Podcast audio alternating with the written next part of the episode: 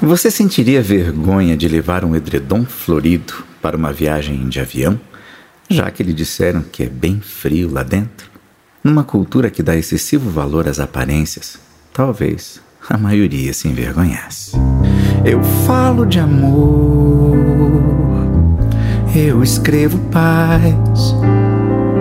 Se alguém me acusa de inocência, eu gosto ainda mais.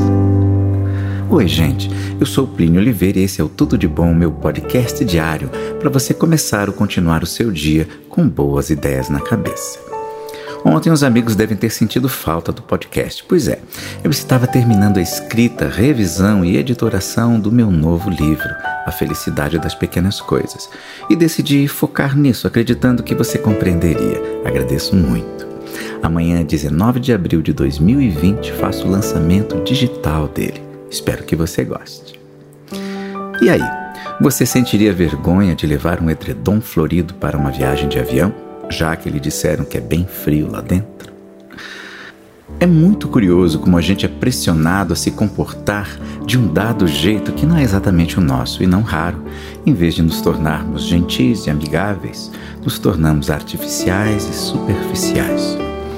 Por isso me marcou muito a experiência que tive no avião.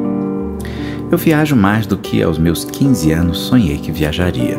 Aeroportos, estradas, rodoviárias e saudades. E histórias pitorescas mil.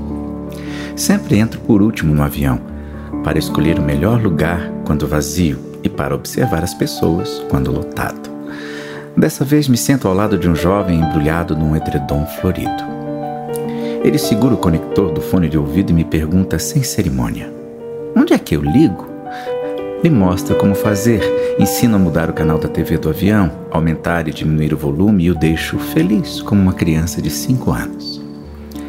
Fia, o que é que tem para comer? pergunta a comissária. E pede todas as opções. A certa altura pergunta intrigado: O que é turbulência? Quando passa por uma bolha de ar, eu explico, o avião balança. É como se houvesse buracos no céu. O céu tem buraco? estranhou olhando pela janela. É a sua primeira vez num voo e estava um dia atrasado. Estava escrito no papel que o avião saía 2h57, ele disse. Como ainda eram só duas horas, aproveitei para tirar um cochilo no aeroporto. Acordei daí a moça me avisou que o avião já tinha saído. Tive de esperar em Belém até o dia seguinte. Estava rumo de Barretos, em São Paulo. Acompanharia a mãe em tratamento contra o câncer nos próximos meses. Sempre enrolado no cobertor, contou que morava em Altamira, no Pará. Insistia em chamar a comissária de Fia, ao que ela e todos em volta riam com certa simpatia. Quando pousávamos em São José do Rio Preto, casas, prédios e luzes bem próximos, ele perguntou com certa apreensão: Tamo descendo ou tamo caindo? Estamos descendo, respondi sorrindo. Ao descer do avião, ele viu os parentes, dentre eles, a mãe, aguardando do lado de fora do prédio do aeroporto num portão de ferro e arame. Correu em direção a eles e eu o segurei.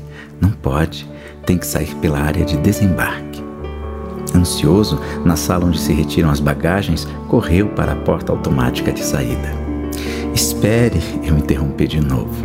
Se você sair agora, não te deixo entrar novamente para pegar as malas. Enrolado no cobertor, ele tinha nos olhos um brilho de dor e saudade, e nos lábios um sorriso de menino.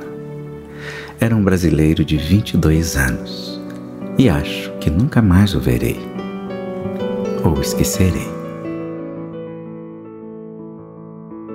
Canção que eu cantei no começo e da qual você ouvirá mais um trecho no final se chama Leveza e você pode ouvi-la integralmente na sua plataforma de streaming predileta. É só procurar.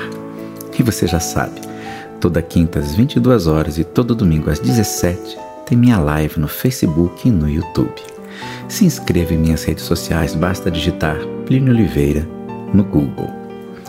A história de hoje faz parte do meu novo livro a felicidade das pequenas coisas. A gente se encontra por aí. Eu espero por você. Por hoje é só.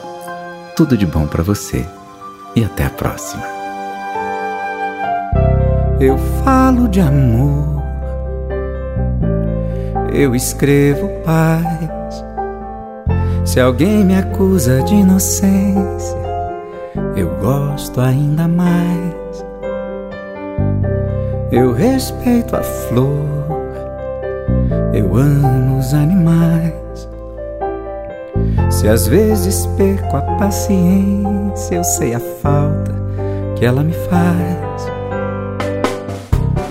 Cada um de nós é um rio correndo para o mar em uma correnteza de sentimentos. Turbilhão das vozes, água mansa é bom de achar. Na fonte da pureza que vem de dentro